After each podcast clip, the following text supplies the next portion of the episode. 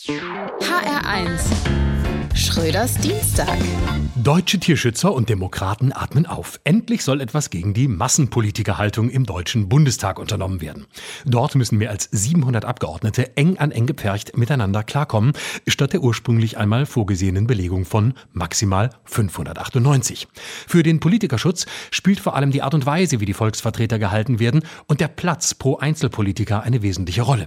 Doch nun soll das Politikerrecht reformiert werden, sodass nicht nur die Außenministerin in Freilandhaltung aufwachsen darf, sondern auch Beschäftigte in Familien und sogar Innenministerium. In Zukunft müssen obendrein alle Lobbyisten und Lobbyistinnen mit ihren Politikern viermal am Tag Gassi gehen.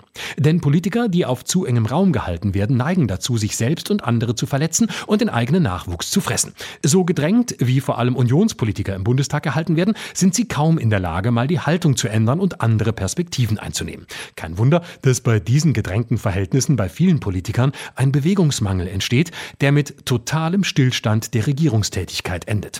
Umweltgruppen, die illegal in den Reichstag eingedrungen sind und dort gefilmt haben, konnten sogar von Bundeskanzlern berichten, die ihre Federn verloren, apathisch in einer Büroecke hockten und keinerlei geistige Lebenszeichen mehr erkennen ließen.